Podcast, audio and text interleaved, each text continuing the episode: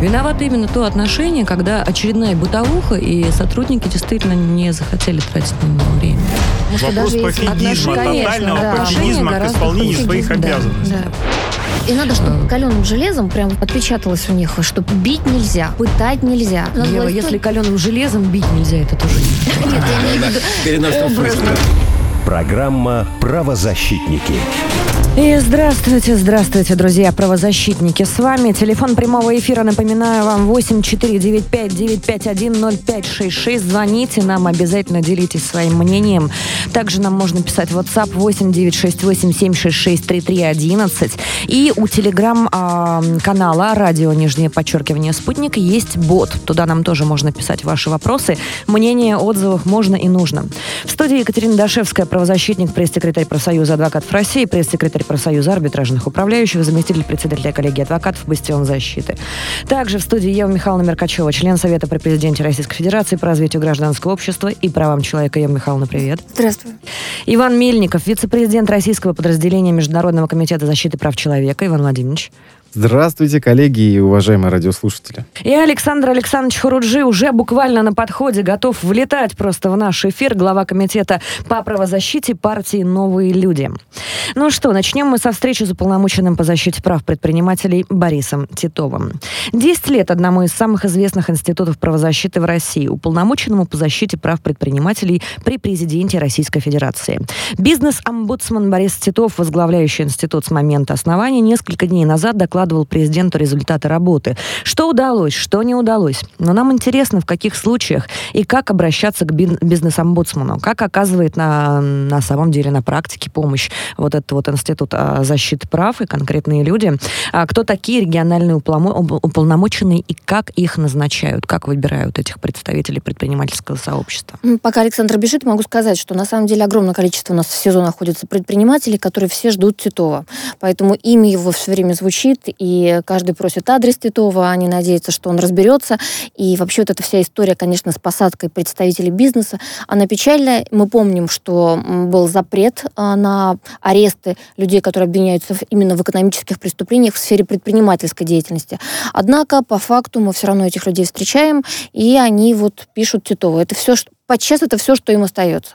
Вот. А, ну, насколько эффективен, неэффективен институт, это сложно сказать, потому что одни скажут, что очень эффективен, потому что мне помог, скажут они Титов. Другой скажет, что неэффективен. Я писал ему, и он мне не помог.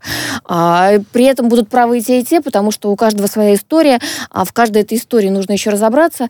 И я напомню, что при Титове существовала, и, по-моему, существует на сегодняшний день а, специальная экспертиза, да, в, в которую входят представители разных направлений, М, там и юристы, и бывшие судьи, адвокаты, которые анализируют разные экономические кейсы, предпринимательские кей- кейсы, и выносят свой вердикт. Вот они говорят, все-таки это преступление в сфере предпринимательства или нет. А также они говорят, а есть там состав того же самого нарушение. Я Да. расскажу вкратце, э, так как э, с 2012 года как раз я был экспертом уполномоченного при президенте по защите прав предпринимателей. В свое время э, так сложились обстоятельства, что я очень интересовался значит, вообще, в принципе, этим институтом, новым институтом на тот момент. Э, Даже хотел диплом писать в какой-то момент э, на эту тему, вот так вот хочу сказать. А, И там, помимо того, что э, разбираются предприниматели или нет, э, какие там есть, так сказать, нарушения. То есть, есть ли там признаки рейдерства, есть ли там, соответственно, превышение каких-то должностных полномочий сотрудниками правоохранительных органов. То есть, вот эта вот экспертиза, она проводится именно в таком контексте. Э, Экспертам присылают э, тома целые уголовных дел, Мгм. значит, э, и оттуда уже надо, в общем... э, Они еще и сами да. запрашивают какую-то А экспертизу. мне бывает, интересно, да. эксперт обязан быть предпринимателем или юристом? Да, обязан быть юристом. А э, и предпринимателем? предпри- предпринимателем не обязательно, потому что Не Здесь- каждый, не Экономист. каждый Да. юрист и в, бизнесмен. и в большинстве своем, более того, это адвокаты. А, Если мы говорим про членов экспертного совета, а, то есть это в основном адвокаты а, действующие, а, значит, ну, либо, соответственно, юристы э, квалифицированные, м, которые в этой тематике разбираются. Ну, я так скажу, много раз я ходил с Борисом Юрьевичем все-таки в следственный изолятор, и более того, э, в принципе, именно э, тогда, Ева, ты помнишь, э, вместе с Вадимом Валерьевичем Горшениным, с тобой, в общем, мы да, эту тематику... Мы, Помним, как мы... находили предприниматели там, где их быть не должно было. В том числе в пресс-хатах они сидели. Да. А за то время, пока предприниматель находился в изоляции, у него происходили какие-то фантастические дела с его бизнесом. А деятельные соседи да. по камере организовывали так, чтобы и... бизнесом он был больше не озабочен. И это было. И я, да. я помню все время потрясающую эту историю, которая произошла в Бутырке, когда там оказался владелец не просто заводов, пароходов, но и островов в Тихом океане. И вот он их там отписал сокамерникам. Он отдал, он, отдал он, острова он подарил, да, подарил острова, наполненные, видимо, какой-то большой любовью. Вот. Э, историй было всяких полно. Слава богу, сейчас мы, конечно, уже, вот поскольку вот Москву мониторим, не находим э, в плохих совсем, в плохом состоянии в пресс-хатах тех же предпринимателей. Ну и вообще пресс-хат хочется верить, что у нас больше нет, по крайней мере, в ну, Москве. Ну, кто в Москве? А это потому, что кто в Москве? Кто в Москве? Давайте послушаем регионы. Пускают, да. Антон Владимирович Стамплевский с нами на связи, уполномоченный по защите прав предпринимателей Тверской области. Антон Владимирович, здравствуйте. Здравствуйте, коллеги. Антон, Расскажите, пожалуйста, как обстоят дела в регионах и с места в карьер сразу э, к вам вопрос, чего региональным институтам а, защиты прав предпринимателей не хватает, может быть, по сравнению с э, центральными? Ну, в регионах дела обстоят по-разному, поскольку регионы разные. Где-то уголовное преследование занимает первое место и больше обращений от бизнеса.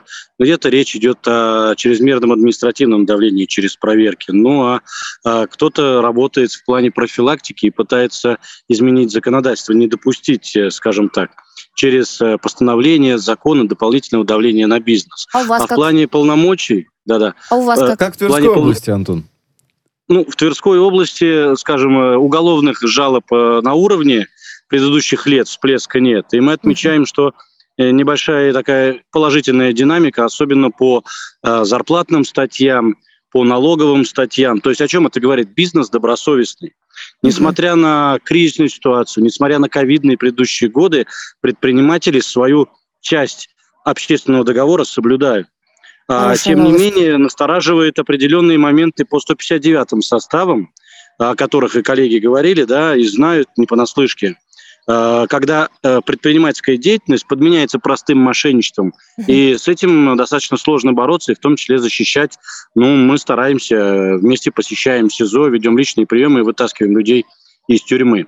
А если говорить про еще нашу специфику, э, сейчас многое происходит в плане снижения давления в сфере контроля и надзора, но мне кажется, недостаточно. 248 закон новый заработал, но там отсутствует, ну не там скорее, а в развитии его отсутствует профилактическая составляющая. О чем я говорю? А, закон гласит, что если предприниматель выполнил предписание, то его можно не штрафовать, можно не составлять протокол. Но если это указано в положении о видах контроля. Вы знаете, мы проверили все федеральные положения о видах контроля, их больше 70, и только в одном архивном деле, которое да, не проверяет предприниматели, как вы сами знаете, э, есть эта профилактическая часть. Поэтому mm-hmm. мы настаиваем и в диалоге с коллегами в Генеральной прокуратуре, вот недавно на федеральной конференции, настаиваем на том, что если все-таки мы делаем первый шаг, то нужно делать и второй, и третий. Да, Антон, спасибо. Слушайте, вы прям порадовали. Порадовали причем и тем, что бизнес все-таки социально ответственен в это особенно тяжелое время. А скажите, с учетом вот ситуации, которая за последнее время, ну и, и пандемия, и э, э, спецоперация, все-таки у бизнеса какие-то особые проблемы появились? вот которые сейчас, вот прямо сейчас Или в моменте нужно решать. и пожелания. Да, да. Что нужно Безусловно, те, те порванные логистические цепочки, проблемы с комплектующими, проблемы с нехваткой сырья, они, скажем так, Э, усугубились э, той ситуацией с кредитной в кавычках поддержкой, да, потому что под 13,5, под 15 это ну, явно не льготные кредиты. И мы очень плотно с прокуратурой вместе занимались так, чтобы банки не злоупотребляли повышенным доверием им со стороны государства, да, потому что ну, под 4% просто на операционные расходы выдаются длинные деньги из бюджета, и они далеко не все доходят до потребителей. Это одна составляющая. Вторая э, составляющая, ну, есть некоторые решения, которые, скажем так, они продиктованы хорошими устремлениями, связанные с поддержкой бизнеса, но э, порождают новые барьеры. Ну, как пример вам 312-311 постановление, которое, по сути, запретило многие товары вывозить на экспорт. Угу. И вместо того, чтобы запретить то, чего не хватает в стране реально, запретили и бочки, и пластилин детский, и кресалы, и все, что в общем, только все нельзя было запретить. Да, все слава подряд. богу, открутили назад, мы обращались с помощью Бориса Юрьевича на федеральный уровень, э, чтобы внести изменения в эти постановления. То есть очень важно именно, я понимаю, что спецоперация, я понимаю, что очень быстро принимаются законы, постановления в торопях, но важно не допустить перекоса и не породить новые барьеры при как принятии таких решений. Как и везде, спасибо. Антон Владимирович. Спасибо, спасибо огромное. Спасибо. Антон Стамплевский был с нами, уполномоченный по защите прав предпринимателей Тверской области. Ну что, коллеги, работает, работает система, и на самом деле я рассчитывала а, услышать какие-то более проблемные а, вопросы, проблемные сектора из того, что я услышала от Антона Владимировича. Мне, например, отрадно. Мне отрадно, что они взаимодействуют и с Генпрокуратурой, и, я так понимаю, вообще с правительством, что они вот могут говорить о тех перегибах, которые произошли, и иметь обратную реакцию, что важно сейчас. Ну что, порадуемся вместе и переходим к следующей теме. Она у нас не настолько радостная будет. Переходим пока к следующей теме. Тема будет у нас из Питера. Да. Правозащитники.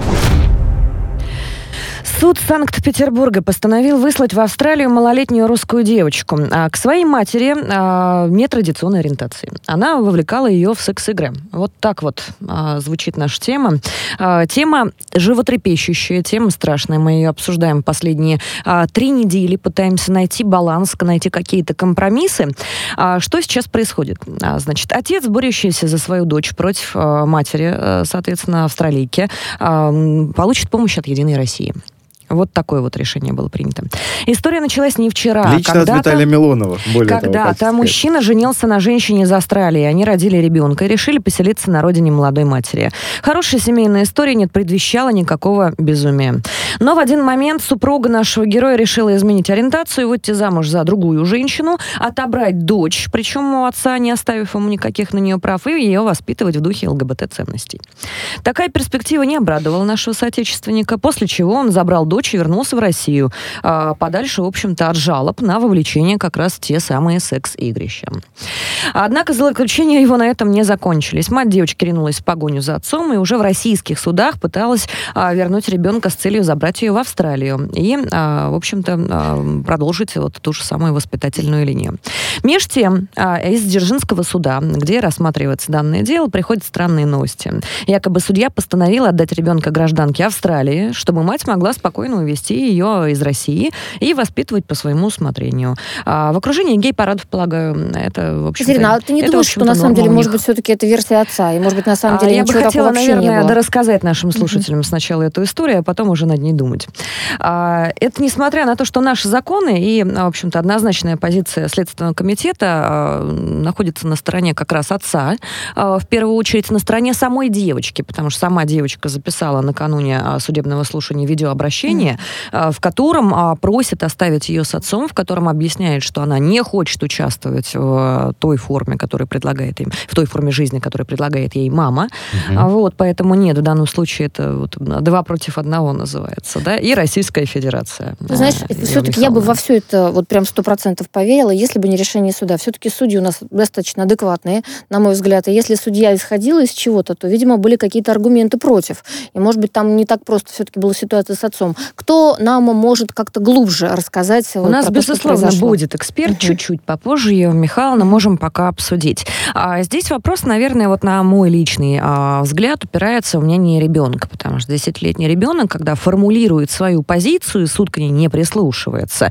Вот здесь вот вопросы уже могут быть к суду или к настроению судьи, или к ее личным предпочтениям. Уж не знаю, почему было ну, принято ну, я такое бы не решение. Так, честно, судью прям. А, это вопрос, да, я ставлю вопросительный знак. Ева Михайловна, вы бы не стали, а я бы стала.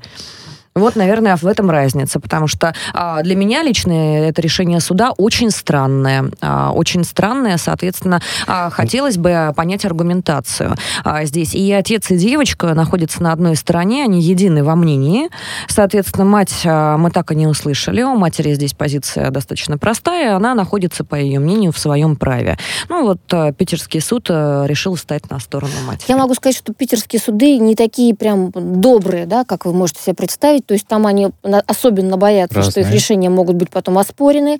А поэтому, если судья такое решение все-таки вынес, такой вердикт, как нам кажется, что это странным, значит, скорее всего, может быть, слишком было много не, неправильного в, в поведении отца. И, может быть, половина из того, что вот сейчас мы услышали, это выдумка. А Я может это не быть и нет, доказать а это может сложно быть и нет. Доказать это сложно, вот да, я про вот то и говорю. Вопрос. Мне кажется, знаете, здесь. это еще история... Вот вы знаете, нигде, ни в каком публичном, ни в какой публичной плоскости, да, ни от адвокатов, ни от защитников, ни от участников а, этой ситуации, например, ни одного нарекания по отцу я не слышала. Может быть, мы можем предполагать все, что угодно, да, если вдруг. Но нет, не вдруг. Фактов у нас таких нет. У нас есть факты а, жалоб, собственно, на мать, mm-hmm. которая а, в том числе заставляла, а, по словам девочки, смотреть ее, а, значит, за теми вещами, которые ей а, неприятные, противные.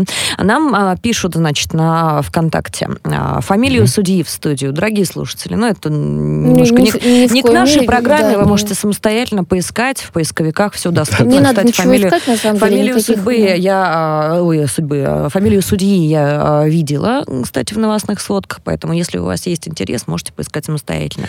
Скажите, пожалуйста, пишут нам а, WhatsApp, а судья в Санкт-Петербурге не из этих, почему она а, отдает ребенка а, за границу? Вот не из кого этих? Тут вопрос, да, из каких? Из судейского корпуса?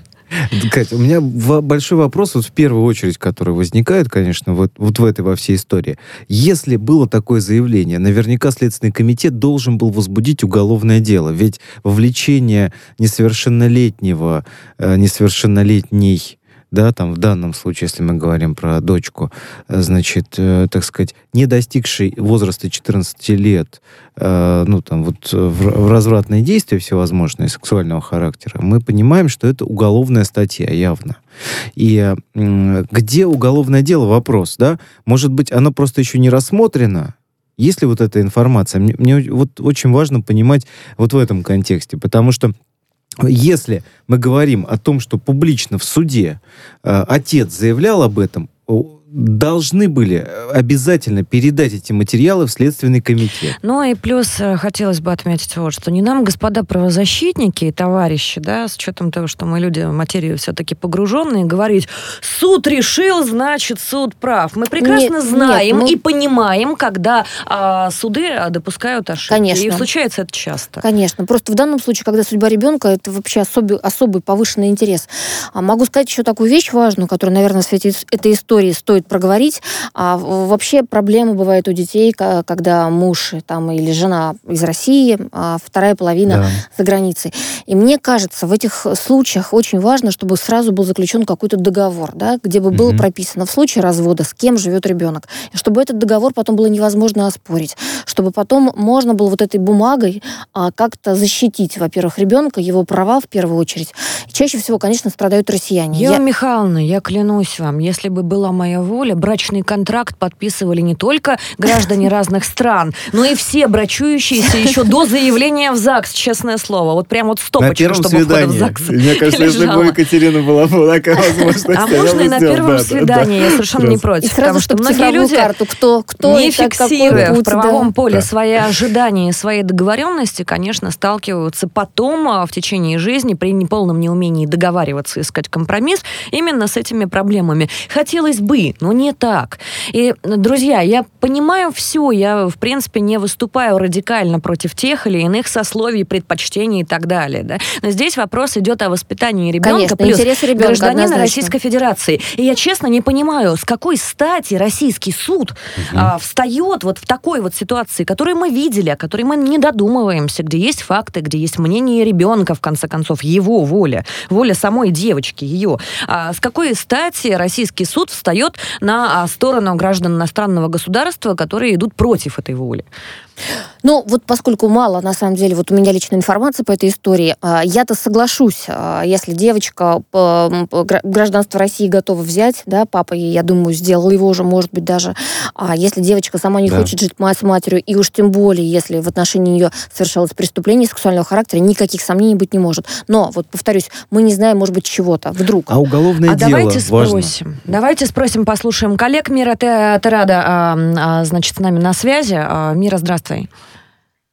Здравствуй, Екатерина. Мира, ты родоправозащитник. А, а, Мира, скажи, пожалуйста, вот ты в курсе этой ситуации, ты ее наблюдаешь, а у нас здесь коллективный а, дискурс сложился. Мы подумали, не может же суд на, вот настолько идти ну, вот, на, нарушение, вопрос, на нарушение да. прав Почему? ребенка. Может быть, есть что-то, какие-то факты, которых мы не знаем. Все-таки из чего-то же судья исходил, вот из чего-то. Вдруг что-то из, из озвученного все-таки неправда. И... Отец, может быть, преувеличил или даже соврал. Вот какова история, вот на самом деле, если ты в нее погружалась, Мира, поделись с нами.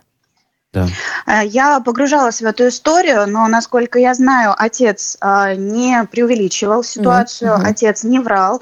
А, более того, а, какие-то показания были также со слов девочки непосредственно, поэтому здесь решение судьи для меня не является обоснованием. Для меня также непонятна ситуация, касающаяся заявления отца в отношении, заявления девочки в отношении того, что ее мама принуждала ее наблюдать за всем тем, что происходило между матерью и ее сожительницей. Потому что, на мой взгляд, это прямое нарушение а, это уголовное преступление. Я не понимаю, почему в этом вопросе еще до сих пор никто не разбирается. А если разбирается, то как тогда может быть решение вынесено?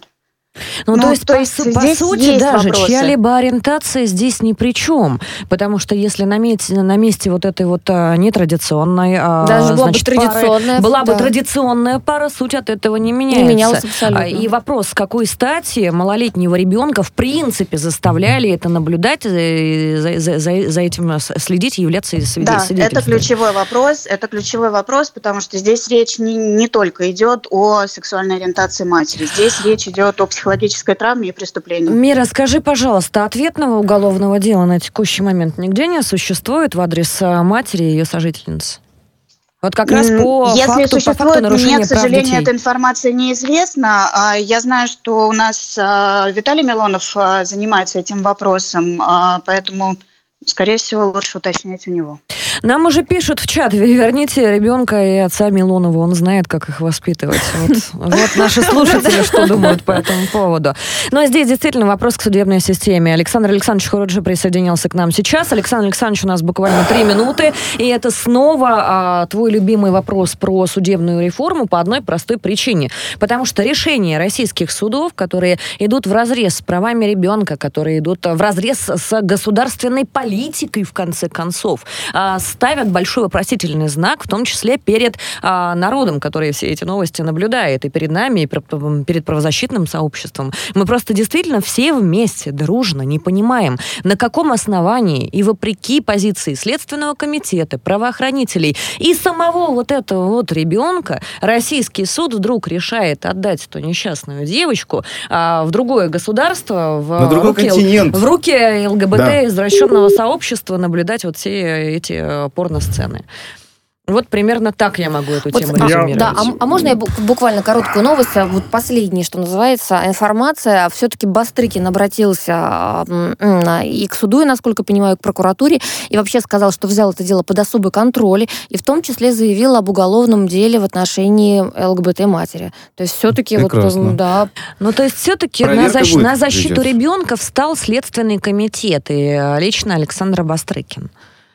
Ну, то есть без ручного вмешательства действительно судебная система глуха, слепая или что с ними? Объясните мне, Александр Александрович. Я вот э, сегодня буквально тоже из суда, и могу сказать, что если суд делает для себя гигантское какое-то неимоверное усилие для того, чтобы снизить срок там, человеку, предпринимателю на полгода, при том, что совершенно очевидно, что он серьезно завышен, а, мы видим а, парадоксальную ситуацию. Люди теряют доверие к судам. И тот случай, про который только что мы обсуждали, он а, это доверие отбрасывает на годы назад. И вернуть сейчас доверие судебной системе и власти в целом можно только действиями. И то, что Бастрыкин сейчас обратил внимание, я надеюсь, что вот это ручное вмешательство будет требоваться все меньше, а для того, чтобы требовалось меньше, необходима полная перезагрузка судебной системы, иначе Но мы согласитесь, не может же один Бастрыкин так. заменить собой всех судей вмешиваться в каждое дело,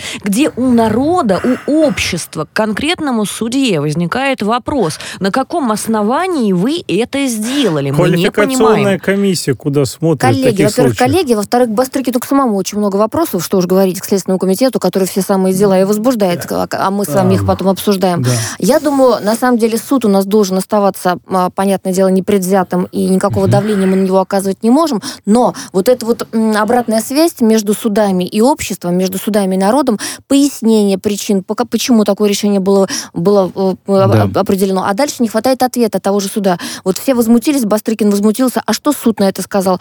Что судья? Какая Ну, ее реакция? А что Она- потом и что будет Да, с девочкой? вот- Абсолютно верно. И с а, десятками, сотнями и тысячами девочек и предпринимателей, по которым как раз-таки у народа и возникает вопрос, почему вынесены те или иные судебные решения. Мы идем либо к судебной реформе таким образом, либо к реформе э, судейских пресс-служб, которые по логике вещей должны нам это всем объяснять, но не объясняют. А сейчас мы идем на новости, но мы буквально несколько минут будем отсутствовать. Послушайте новости, не переключайтесь. Обязательно звоните нам в эфир и пишите сообщения. Мы все читаем, все видим. Пару сообщений после новостей зачитаю.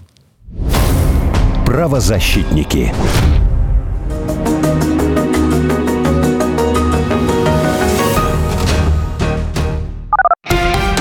Радио «Спутник». Новости. Студии Марина Толкачева. Здравствуйте. Жители Донецкой, Луганской республик, а также Херсонской и Запорожской областей должны сами принимать решения о своем будущем. Об этом заявил пресс-секретарь российского президента Дмитрий Песков, говоря о возможности вхождения этих территорий в состав России.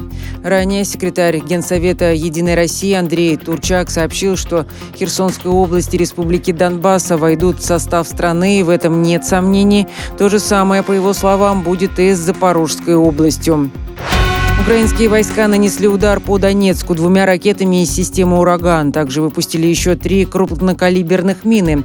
Об этом сообщает представительство ДНР в совместном центре по координации режима прекращения огня. Также силы ВСУ атаковали Горловку. Погиб один мирный житель, а женщина получила ранение от разрыва снаряда. Кроме того, обстрел повредил здание пожарно-спасательной части, трамвайное депо и более 10 жилых домов. Швейцария запретила Дании передавать Украине бронемашины, ранее купленные у Конфедерации. Об этом сообщают местные газеты со ссылкой на электронное письмо Государственного секретариата по экономике. По данным репортеров, датские власти планировали поставить Киеву 20 бронемашин. Две заявки Берлина также отклонили по тем же причинам в апреле. В Москве неоднократно заявляли, что поставки вооружений только затягивают конфликт, а транспорт с оружием становится законной целью для российских ВКС. В мире не должно быть санкций как инструмента у одних стран по отношению к другим, если на это нет одобрения Совета безопасности ООН. Об этом заявил глава Комитета по международным делам Госдумы Леонид Слуцкий. Он рассказал, что обратился с письмом к руководителям разных государств, и в послании он в том числе писал, санкции любого рода являются вывихнутой практикой, анархизмом и рудиментом. Вирус оспы обезьян мало заразен. Требуется большая доза, чтобы произошло инфицирование. Об этом заявил главный научный сотрудник Центра эпидемиологии имени Гамалеи Анатолий Альштейн. Он объяснил, когда речь идет о воздушно-капельном пути заражения, то это контакт лицом к лицу. Также возможно заболеть, если у человека есть поражение на коже. В последнее время врачи в Европе столкнулись с десятками пациентов, которые заразились оспой обезьян. Кроме того, есть случаи в Америке и Австралии. Пути распространения инфекции не совсем понятны специалистам.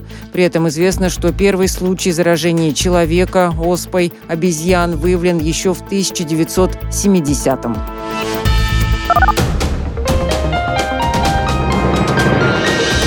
Следующий выпуск новостей на «Спутнике» через полчаса.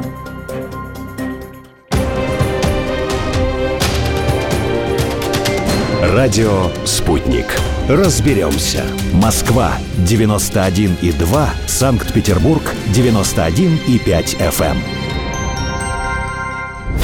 Виновато именно то отношение, когда очередная бытовуха, и сотрудники действительно не захотели тратить на него время.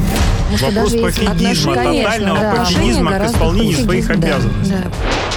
И надо, чтобы каленым железом прям отпечаталось у них, что бить нельзя, пытать нельзя. Надо Ева, власть если каленым железом бить нельзя, это тоже не Нет, я имею в виду Переносном образно. Программа «Правозащитники».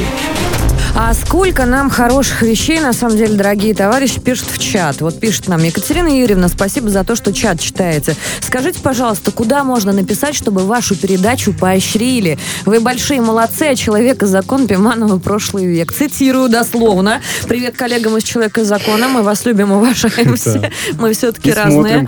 Мы очень разные, да. Но спасибо, кстати, Амире Оленевой, спасибо огромное. Пишите нам в чат. А, радио, нижнее подчеркивание, спутник, это в Телеграме Телеграме можно найти, у нас там есть бот.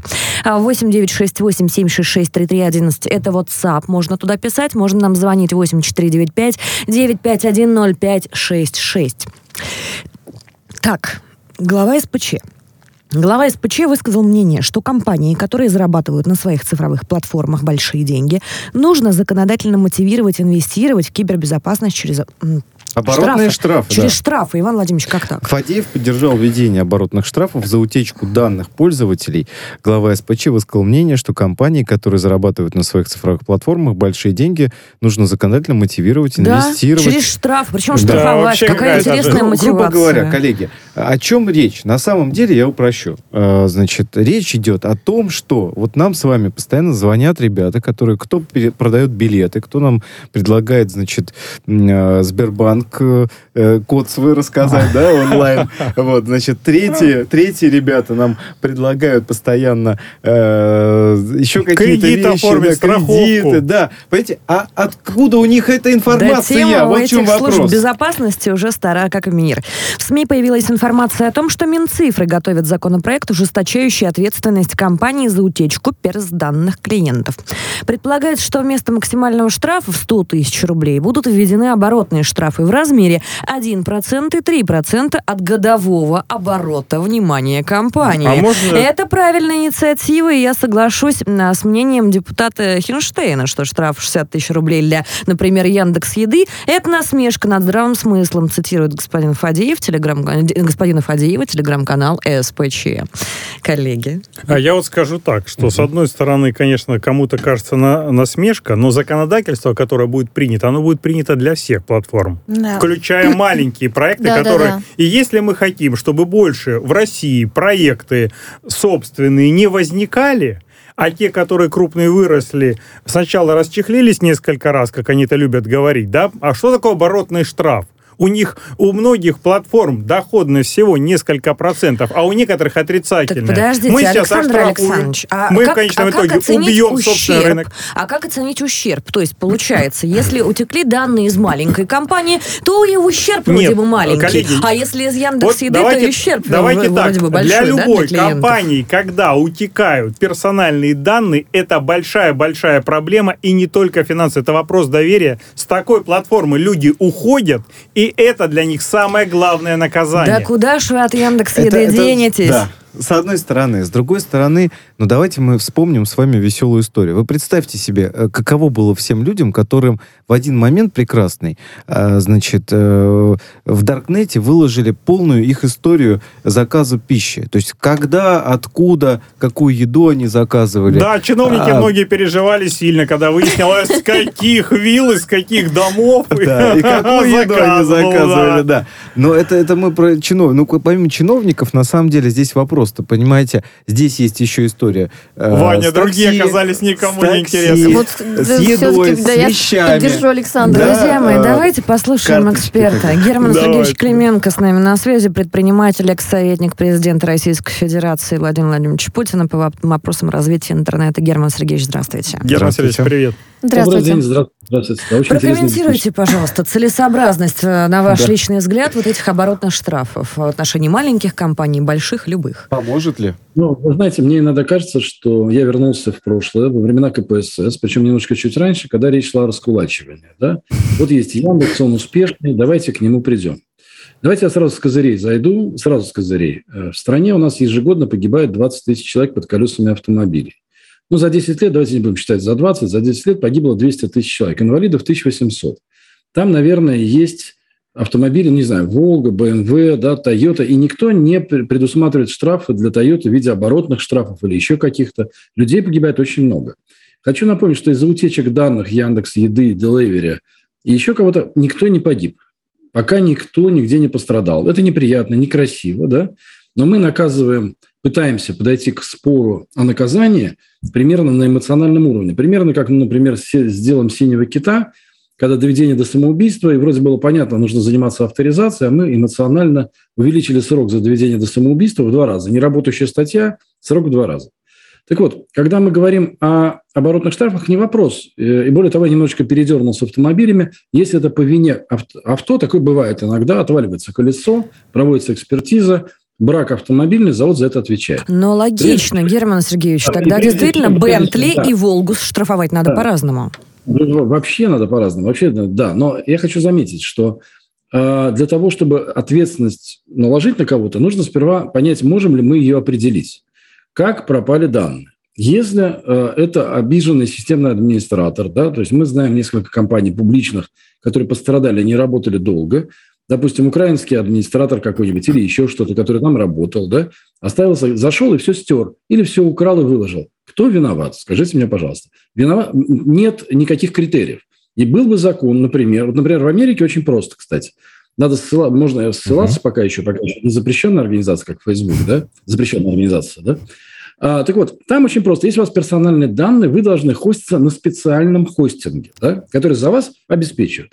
То есть было бы все здорово, если бы у нас была целая инструкция, прекрасная и хорошая, что если вы работаете с персональным данным, хоститься вы должны на Ростелекоме. У вас должно быть два специально обученных человека. Ну, как с пожарниками. Да? Вот у меня есть офис, там висит ответственность за пожары. Но было бы логично, если бы я отвечал, если бы у меня там огнетушители были бы просрочены. Конечно, и ну, отвечает не вся пожарная часть целиком и все Герман пожарники, Сергеевич, один конкретный я, я могу дополнить. Смотрите, в банках, да, в банках есть ответственные, там э, есть ЦБ, есть АСВ, но мы видим, что с банками как в трубу утекают деньги. Вот не получится ли то же самое тут?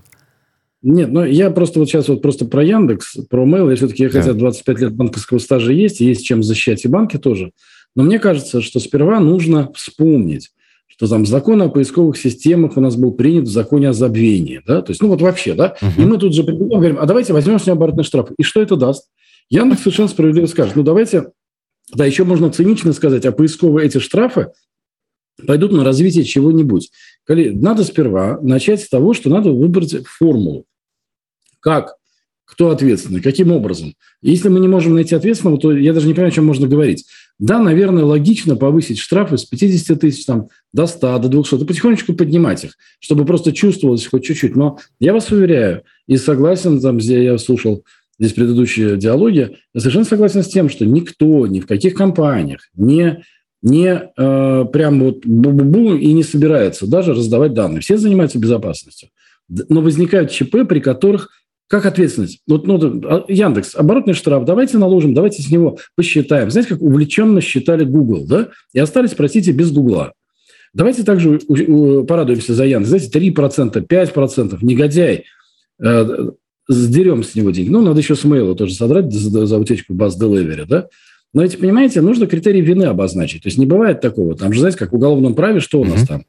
Должно быть основание, мотив, да, нет мотива, если нет мотива, насколько я помню, да, но Нет опять мотива. же, если Яндекс Поэтому... штрафует на 60 тысяч рублей и маленькую компанию штрафуют на 60 тысяч рублей, это кажется людям неправильным. И я здесь, наверное, с этой точки зрения Но соглашусь. Давайте, давайте, с другой давайте, стороны, с другой стороны, мы говорим о проценте. Он, конечно, тоже разный, и это тоже вроде бы неправильно. Может быть, как раз-таки эта идея ведет нас к тому, чтобы конкретно безопасники э, занимались расследованием, а... и конкретно безопасники несли ответственность. Они занимаются все время. Они вот предприниматели, не компании компании. Еще раз, э, они предприниматели, они серьезно все занимаются, но атаки хакеров идут на крупнейшие наши платформы. Это постоянно, я это достоверно знаю.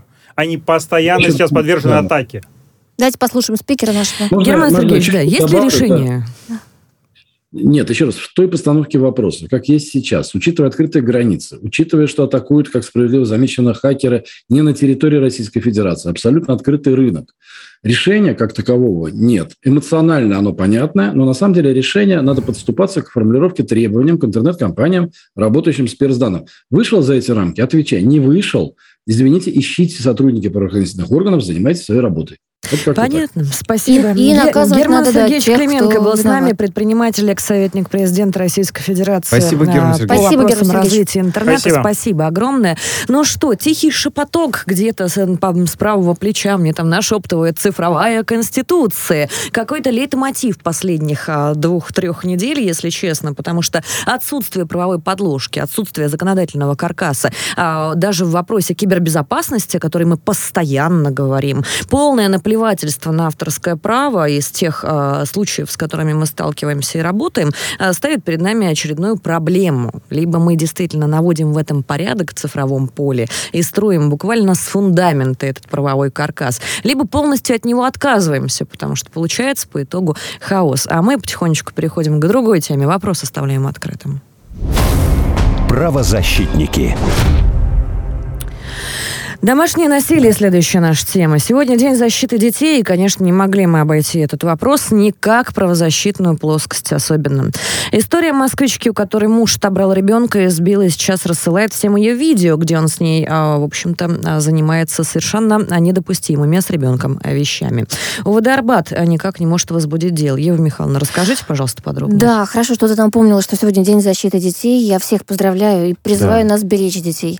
А эта история, получается, зеркально противоположна вот той, которую мы рассматривали с питерским судом, да, с, э, где мама австралийка, и вот судя по данным Следственного комитета, что вот она принуждала девочку, возможно, к Но чему-то тут история российская. Да, здесь совершенно российская история, и она абсолютно типичного для домашнего насилия.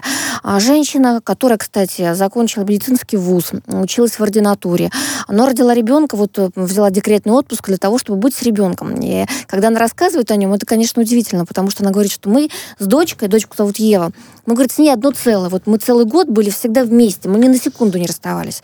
Но поскольку муж стал бить, она приняла решение уйти. Она предупреждала, подала заявление на развод, и как только она это сделала, а, вот она уже уехала, пряталась от него, а он узнал, где она живет, геолокация ему была в помощь тут, кстати, тут цифровизация не помогла жертве домашнего насилия, наоборот. Почему-то, опять же. Наоборот. Почему-то. Наоборот, да. Так вот, он вычислил, где она находится, подъехал со своими приятелями, ребенка забрал, вытащил из коляски, в, в общем, а, и ее отстранил вообще, в принципе, а, от всякого воспитания. И она вот с тех пор его не видела ни разу. Вот девочки из. Сколько уже? Это получается с 12 мая. Вот 12 мая произошел этот инцидент. Но нам кажется, что это может быть немного, да, получается меньше месяца еще прошло. Ну, для Но матери представьте, это для ужасно, матери, конечно. которая каждый день, каждую секунду, каждое мгновение была с ребенком, у которой это единственный ребенок, это важно. И она не понимает, почему не реагируют никакие органы. И все это на фоне того, что, во-первых, он ребенка, как она считает, похитил. Во-вторых, а, это было, по сути, ограбление, поскольку у нее пропали все документы, деньги у нее с собой были, все это пропало. Вот в момент, когда вот э, вся эта катавасия произошла, причем в центре столицы. А Она считает, что абсолютно э, нарушен был э, закон по отношению к ней, когда стали рассылать неизвестные, она подозревает, что это сделал именно муж, в сети ВКонтакте, на специальных страницах, и просто ее знакомых, даже бабушки, ее любимые бабушки, Ева Михайловна, послали по- порно-ролики. поясни- поясните, пожалуйста, что это за видео? Что там вообще, кто, кто там участвует? Это А, видео на- с ребенком, на, это видео на, на личного этом видео? Что она это? и муж. Она а, и муж. ну, хотя бы он, так. он снимал, по ее словам, это видео, не предупреждая ее. Ну, так, наверное, это не посторонние, если Не м, видео Ну, конечно. только у да, двух вряд ли людей. кто-то это выложил, да. Понятно было, что это сделал он, причем вот а, мы сейчас, надеюсь, ее услышим. По ее словам, был даже момент, когда она вызвала а, б- э, полицию, да, и там пришел специалист по детям. А в этот момент муж, разговаривая через дверь, бросил и ему видео. То есть это уже было прям доказательство того, что вот это точно делает он. Так подождите, Он здесь, делился здесь, здесь уже налицо и, очевидно, месть. просто. Распространение. Ну, слушай, Это Уже- месть, в уже которой, в участвует ребенок, третье лицо, которое, по сути, даже участвовать в разборках взрослых не должно. Стелла, а, пострадавшая, потерпевшая у нас на связи. Стелла, Стелла здравствуйте. Князева, да. Здравствуйте. Здравствуйте. Сте- Да, Стелла, Стелла, расскажите, пожалуйста, все-таки вот, а, а, вот, а, вот с того момента, как все закрутилось, вот 12 мая, а, что вам удалось добиться? И хоть кто-то из органов официальных вам помогал? Отделы полиции, в которые вы обращались? Я знаю, это и Краснопресненский, и ОВД Арбат. Вот что произошло? Как помогла вам опека? Вот что сейчас? Кто-то хотя бы откликнулся, чтобы вам вернуть ребенка, матери? Это Я обращалась и в ВВД по Арбату, в ВВД по Пресненскому району, обращалась по месту жительства фактического сейчас ребенка в городской округ Красногорск. неоднократно э, и к инспекторам по делам несовершеннолетних, и в опеку, и в просто участковому не один раз. Э, мои заявления просто уже не принимают и меня не слушают. Чем аргументируют на месте? Вот чем ну, обосновывают? Почему? Тем, что мы в законном браке, это семейные драмы, их это вообще не касается. Он отец ребенка, он имеет право удерживать ребенка. А то, что мои права как матери ребенка, годовалого, моей дочери сейчас один год, только. А, Стелла, скажите, а, а, скажите, пожалуйста, вы не обращались на, на сайт Кремлин.ру? Я рекомендую вам написать вот эту историю, потому что сегодня день защиты детей. детей. Вот прям сегодня и направить, Надо потому написать. что это абсолютный бардак, мы считаем. И что самое интересное, вот смотрите, она заявление в суд о, раз, о разводе, о том, чтобы суд определил место жительства ребенка, да. подала. Но суд еще даже не назначил дату. Представляете, насколько остры бывают вот эти все события семейные, внутрисемейные, да. когда нужно определить моментально, с кем будет ребенок. Вот как сейчас будет происходить. А суд суд это тянет и тянет. Вот это тоже не очень понятно. Мне кажется, нужно ставить вопрос, чтобы такие дела судами рассматривались в приоритетном порядке, чтобы прямо на, на неделе. Вот подали, но суды, опять же, с чего исходят? Я понимаю их. Они считают, что вдруг они помирятся. Вот сейчас они в горячке, а там и собираются ребенка делить и все такое. Но вдруг вот, вот сейчас они опять э, вернутся к любви Слушайте, и ну, Все, кто занимается сейчас бюрократией и по максимуму сроки выгоняют и не отвечают сейчас человеку, должны фамилии быть известны. Я считаю, что необходимо от редакции направить запросы, а ей, когда будет писать на Кремлин.ру, указать фамилии, вот эти все, к кому она обратилась, и от кого никакой помощи, в том числе от опеки, не Вы получила. знаете, Стелла, я вам порекомендую сделать вот что. Вы можете совершенно спокойно, а, значит, обратиться к правозащитникам, которые в данный момент находятся в этой студии. А вот все эти фамилии, которые отвечают вам, что они на своих местах, где обязаны принять от вас заявление, любое, по любой вашей проблеме, тем более аргумент аргументированное. Значит, они не на своих местах. Значит, пожалуйста, напишите вот такое вот сводное заявление с указанием всех фамилий, которые вам отказали. Слушайте, на самом деле здесь вопрос, подождите, не фамилиях. Давайте вот... Э, вопрос это ребенка. понятно. Вот мать вопрос хочет первое. ребенка. Нет, кроме ребенка. Здесь Иван вопрос возбуждения уголовного дела. Потому Екатерина. что когда а, здесь э, вот, есть вот такие разборки состав. происходят, и возбуждение уголовного дела невозможно из-за непринятия любых заявлений, прости, пожалуйста, это Слушай, коллизия. причем здесь... Нет, они это взяли. Заявление не взяли, просто ничего дальше не произошло. С какой стати невозможно? Невозможно, Катя.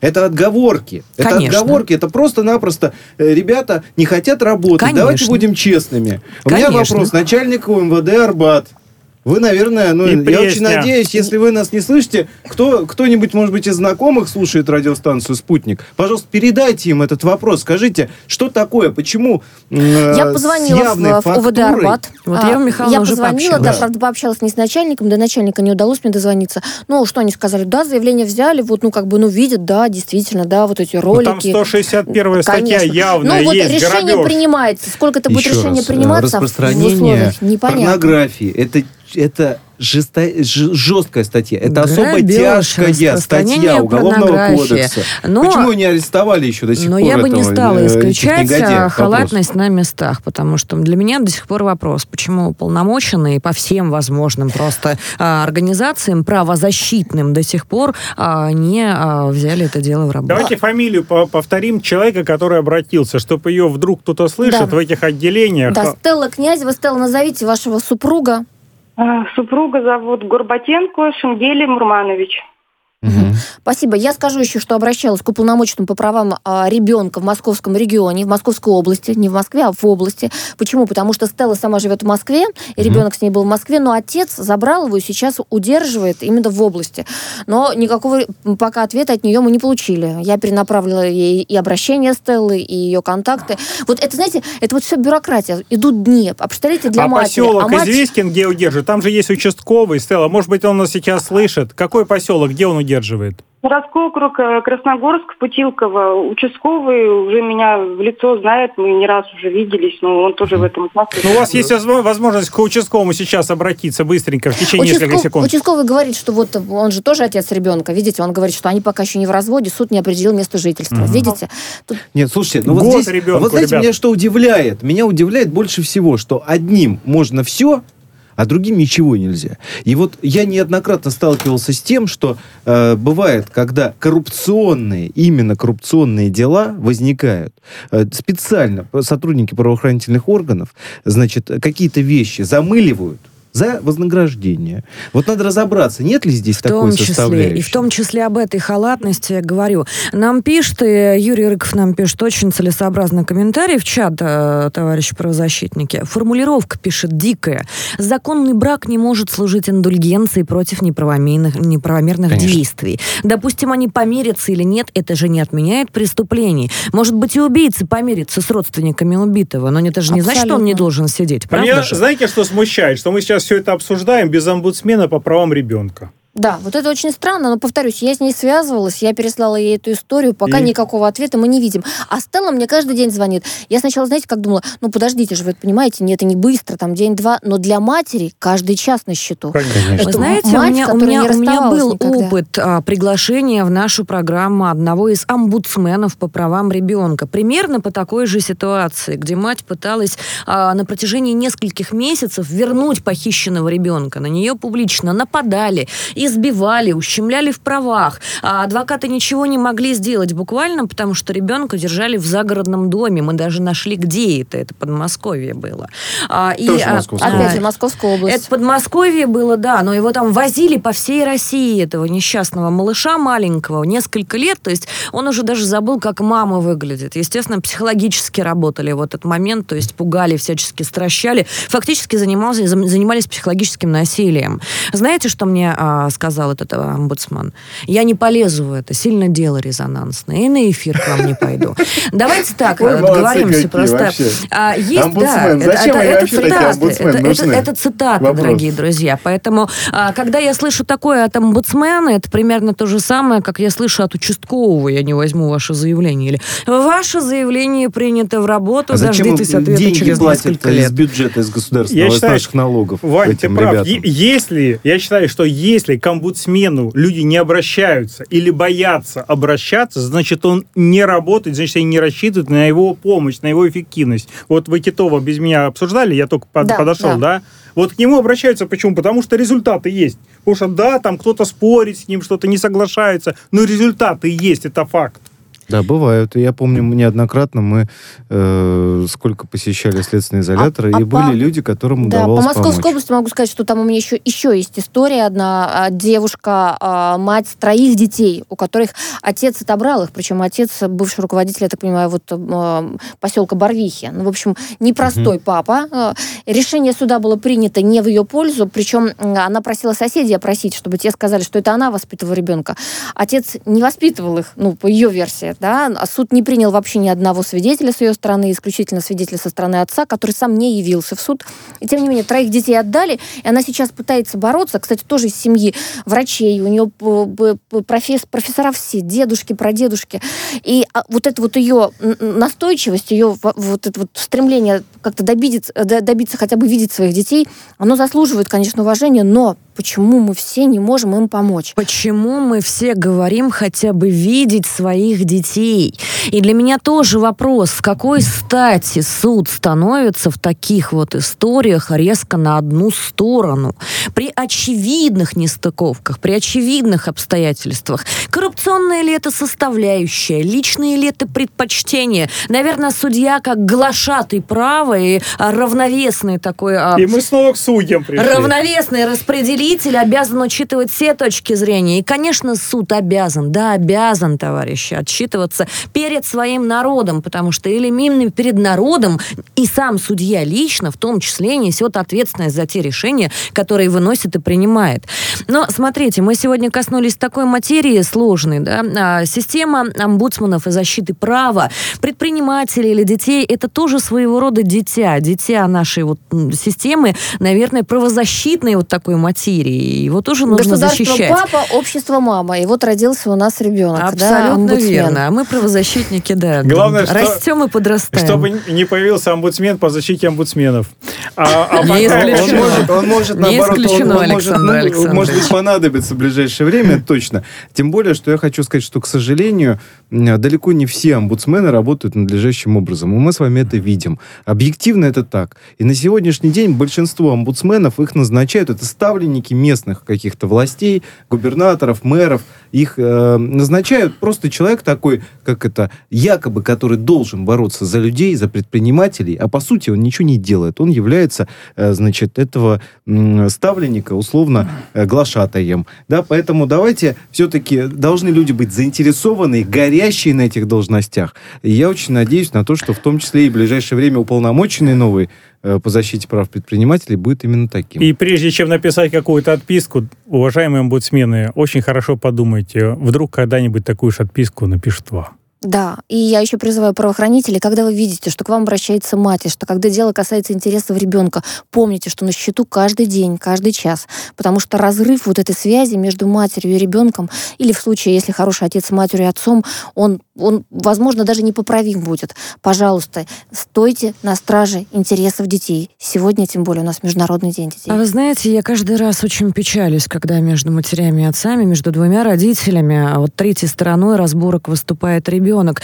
И очень часто как раз-таки нашу правозащиту ощущаю именно в этом контексте, в этой роли. Когда общество не понимает государство, а государство не хочет слышать общество, согласитесь, некоторая параллель есть. Сегодня День защиты детей. Все мы большие дети, так или иначе. И судьи, и правоохранители, и матери, которые бьются за своих детей, и правозащитники. Давайте все-таки исходить из того, что мы должны защищать друг друга и интересы друг друга с точки зрения человеческой. А вот от этого уже и же идут правовые все последствия. С вами были правозащитники Александр Хуруджи, Иван Мельников, Ева Меркачева и Екатерина Дашевская. Мы увидимся с вами в следующую среду в 14.00. Пишите в комментариях ваше мнение, оно вам, нам очень важно.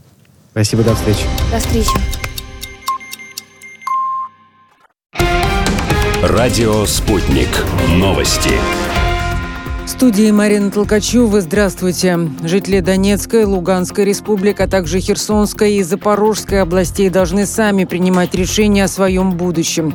Об этом заявил пресс-секретарь российского президента Дмитрий Песков, говоря о возможности вхождения этих территорий в состав России.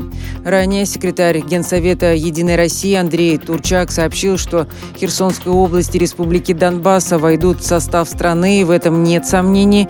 То же самое, по его словам, будет и с Запорожской областью. Украинские войска нанесли удар по Донецку двумя ракетами из системы «Ураган». Также выпустили еще три крупнокалиберных мины.